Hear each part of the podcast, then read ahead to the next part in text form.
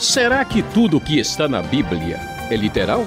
Algumas histórias são tão fantásticas que parecem ser apenas metáforas sobre a maneira certa de viver. Mas se a Bíblia conta como verdade algo que não é real, então ela deixa de ser sagrada. Pois esse assunto vai dar o que falar no Conversando com Luiz Saião. Acompanhe. Por e-mail, o Renato quer saber. A respeito do cativeiro de Israel no Egito, o apóstolo Paulo fala que foram mais de 500 anos, enquanto em outros textos está escrito que foi cerca de 470, 450 e até 400 anos. Olha que diferença aí, professor.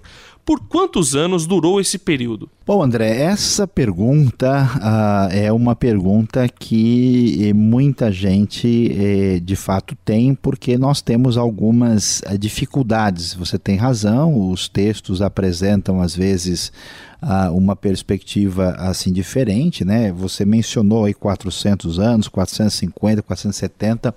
A gente que faz citação direta de certos textos, outras pessoas fazem contas, né, com vários textos chegando aí a, a números diferentes. Então, o que, que a gente precisa perceber aqui? Primeiro, Existe uma dúvida bem expressiva sobre a, a, data exata da saída do povo do Egito. Algumas pessoas acreditam, alguns estudiosos, que isso se dá no, no século XV a.C., outros estudiosos, especialmente por razões mais arqueológicas, entendem que foi no século 13. Uh, e quando nós temos essa questão do povo chegar na terra, Aí é, nós temos que entender o seguinte: esse povo vai passar 40 anos no deserto. Né? Então, você tem o tempo da, da saída do Egito, uh, você tem eh, a questão do tempo que eles gastam para chegar na terra e depois ocupar a terra. Então, tem alguns elementos que é, a gente precisa considerar se estão sendo contabilizados nesses números ou não. Mas o que é mais importante é a gente observar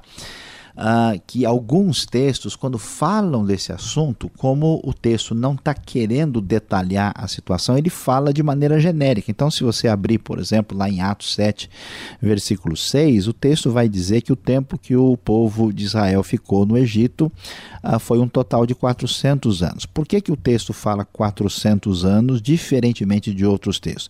Porque ali ele está fazendo uma observação, vamos assim dizer, genérica. Olha, de modo geral, vamos fazer uma conta redonda, a gente sabe que esse povo ficou lá por volta de 400 anos. Então, entendendo isso, a, a gente vai é, ter uma visão, vamos dizer, diferente dos textos quando a gente olhar especificamente qual é a proposta, qual é o enfoque daquele texto. Eu aconselharia, talvez como um texto mais assim paradigmático para ver essa questão é o texto que aparece ah, no próprio livro de Êxodo, capítulo 12, verso 40, que está relatando, né?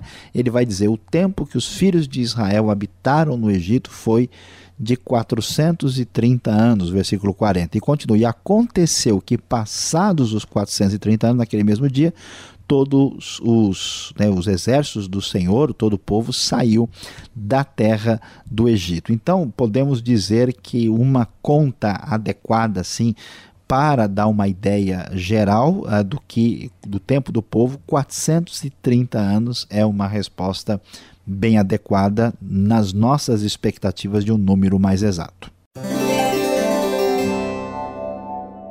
Os estudiosos nunca encontraram vestígios do povo de Israel no Egito ou no caminho do deserto. Será que essa história bíblica não se trata apenas de uma metáfora para nos ensinar verdades sobre nossa vida? Afinal, existem muitos acontecimentos fantasiosos e impossíveis nessa história, como a abertura do Mar Vermelho, as Dez Pragas e o Maná. Será que a gente não tem que encarar como uma espécie de parábola, professor? Bom, André, vamos lá responder a essa questão assim por partes, né? Como é que a gente é, entende isso que está sendo uh, discutido e, e, apresentado aqui? Vamos lá. Bom, uh, é preciso uh, perceber que a história bíblica nos fala de uma realidade, de um acontecimento, oh, preste bem atenção, que se deu há mais de 3 mil anos atrás. Né? A gente pergunta o que é que tem de 3 mil anos atrás assim tão bem preservado e fácil de encontrar. Veja, maná é um alimento. Né? Se a gente não guarda um alimento nem em casa direito durante uma, duas semanas, né? a gente vai ver lá em Bolorô, estragou. Imagine guardar né, um alimento por mais de 3 mil anos naquele contexto do deserto. Então, algumas das, das observações que algumas pessoas fazem, elas não fazem sentido quando a gente percebe que não há condições é, de termos é, é, certas coisas da Bíblia preservadas. Uma ocasião, André, eu estive lá no Egito e alguém é, que nos acompanhava perguntou: será que nós vamos encontrar o cesto de Moisés aqui?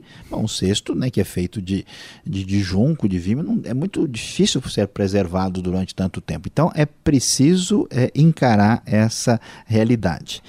Uh, agora. É, não é bem assim, como as pessoas dizem, não é essa história do, do êxodo assim não tem nenhum sentido. Veja, a gente sabe, sabe que o Egito tinha escravidão. Nós temos figuras de escravos que têm muito a ver com a descrição bíblica.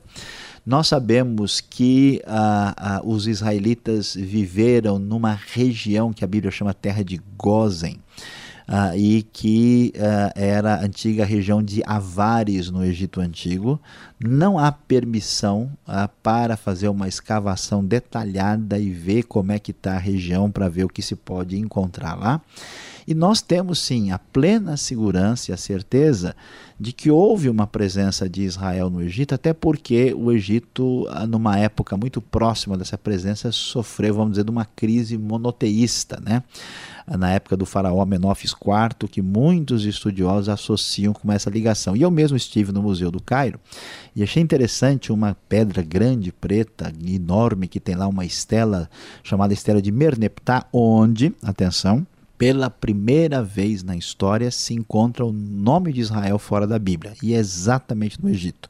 O rei Merneptah, que teve aí no governo até 1224 a 1214 a.C., ele menciona que ele foi na terra de, lá de, de Canaã e encontrou Israel e conseguiu lutar com eles e acabar com o povo. Claro que a gente sabe que ele exagerou no relato, mas ele menciona a, a realidade de Israel.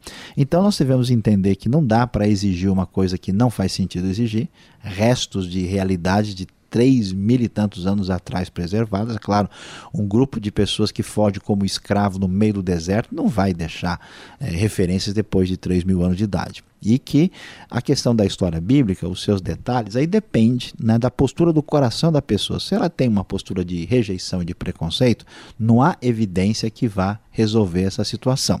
Mas não é possível uh, negar isso. Tanto é que teve até um, um, documentário né, feito pelo James Cameron, que até tem algumas imprecisões, mas que foi feito exatamente porque tem tanta coisa na direção de uma presença israelita no Egito, uh, que de fato a chance deles terem estado por lá é muito maior do que as pessoas imaginam. Nessa semana já falamos sobre a guarda do sábado.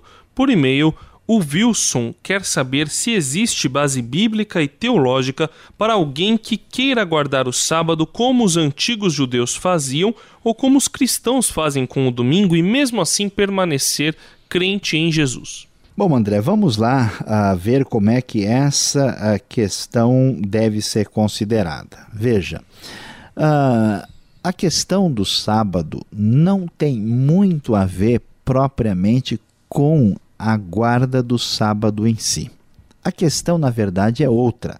Se alguém quer guardar o sábado ou guardar qualquer dia, oferecendo esse dia para Deus, não há nenhum problema com isso. Isso está muito claro para qualquer pessoa que, por exemplo, abrir a Bíblia e ler lá Romanos capítulo 14. Se alguém né, quer uh, fazer isso e dedicar a Deus, não há nenhum problema.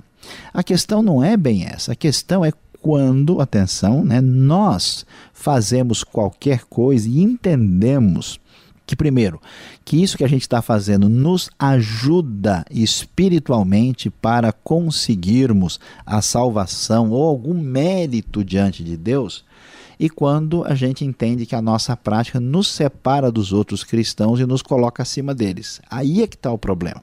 Então, o sábado, no fim das contas, vai ser uma coisa que pode acontecer com o domingo, com a leitura da Bíblia, com oração, quando eu digo, ó, só quem faz as coisas do jeitinho que eu faço está certo e é melhor do que todo mundo. Então o problema não está aí. Existem grupos, por exemplo, né, de diversas eh, tendências teológicas de, de, diferentes que, que guardam o sábado para Deus.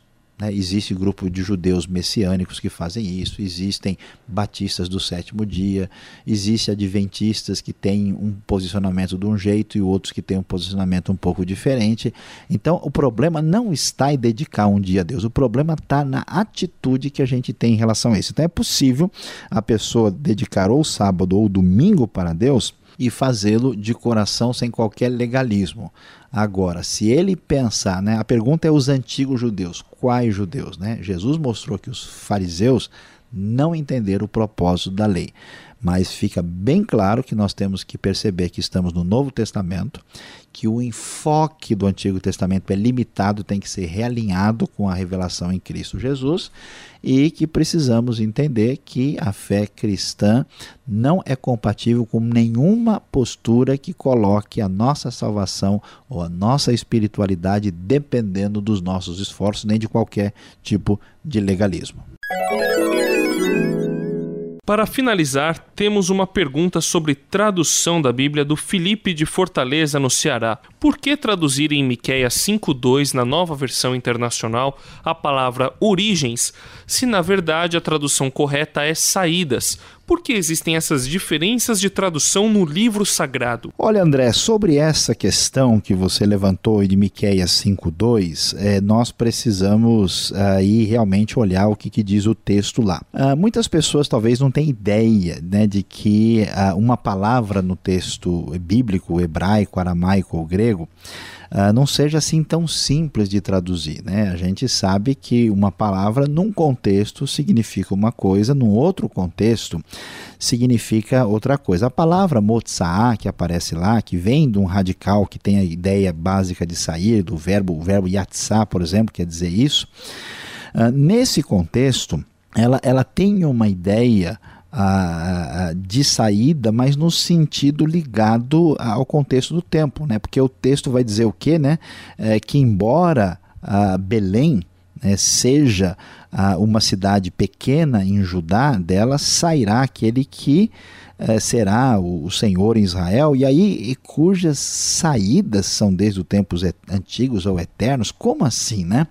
É claro que ele não está falando das saídas da cidade, porque a impressão que dá é que a cidade é antiga e que tem os lugares de saída construídos desde toda a eternidade. Não, Belém foi formado depois. Portanto, a ideia de, de saída que tem aqui uh, um sentido que é aplicado em outros textos, como ligado à ideia de família, de descendência, de origem no tempo, por isso que diversas versões, não é só o caso da NVI, tem uma ideia uh, adequada que vai dizer que as origens, né, aí uh, tem a ver que são desde a da, da eternidade. Né? Na verdade, aqui é, não dá para aplicar saídas à cidade, muito menos ao grande líder, o governador, o Messias de Israel, como assim as saídas dele? Que saídas ele tem? Né? Aí se a pessoa lê isso, ela fica sem saída na hora de interpretar o texto. Por isso, o sentido correto são as origens, que é a, a compreensão adequada de Miqueias 5, versículo 2. Este foi o programa Conversando com Luiz Saião. Produção e apresentação André Castilho e Luiz Saião. Locução Beltrão. Realização Transmundial. Envie você também suas perguntas para conversando@transmundial.com.br ou escreva para a Caixa Postal 18.113, CEP 04626-970 São Paulo, capital. E até o próximo programa.